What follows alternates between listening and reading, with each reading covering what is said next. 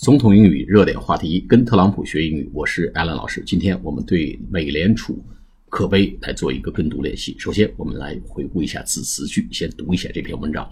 As I predicted, Jay Powell and the Federal Reserve have allowed the dollar to get so strong, especially relative to all other currencies, that our manufacturers are being negatively affected. Fed rate too high. They are their own worst enemies. They don't have a clue. Pathetic. 好，As I predicted，正如我所预言的一样，predict，p-r-e-d-i-c-t，名词是 prediction，p-r-e-d-i-c-t-i-o-n。J. Powell 就是鲍威尔，美国联邦储备委员会的主席，and the Federal Reserve，Federal Reserve。F E D R E A L R E S E R V 美国联邦储备委员会就是美国的中央银行，呃，其地位啊和权力类似咱们中国的这个呃中国银行是起的作用是一样的。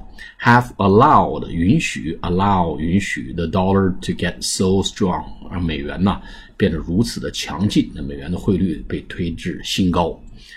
especially relative to all other currencies，尤其是相对其他所有的货币。all other currency，currency 就是货币的意思，c u r r e n c y currency。all other currencies 就是复数，that are manufacturers manufacturer m a n u f a c t u r e r 就制造商们 are being negatively affected affect 就是受到影响，negatively affected 负面受到了负面的影响，因为汇率推高之后呢， 增加了美国出口的难度，影响了美国制造商的这个呃投资意愿，所以导致了 PMI 就是 Purchasing Managers Index 采购经理人指数降至了新低，Fed rate too high 美联储的这个利率啊，rate R A T E 就是利率太高了啊。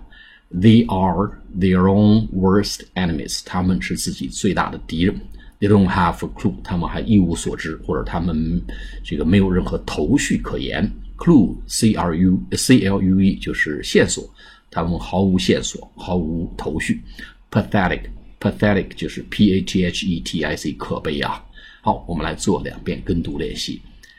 As I predicted, J. Powell and the Federal Reserve have allowed the dollar to get so strong, especially relative to all other currencies, that our manufacturers are being negatively affected.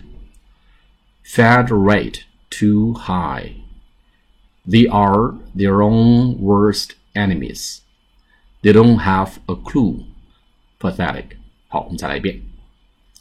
As I predicted, Jay Powell and the Federal Reserve have allowed the dollar to get so strong, especially relative to all other currencies, that our manufacturers are being negatively affected. Fed rate too high. They are their own worst enemies. They don't have a clue. Pathetic. 好，下次节目再见，谢谢大家。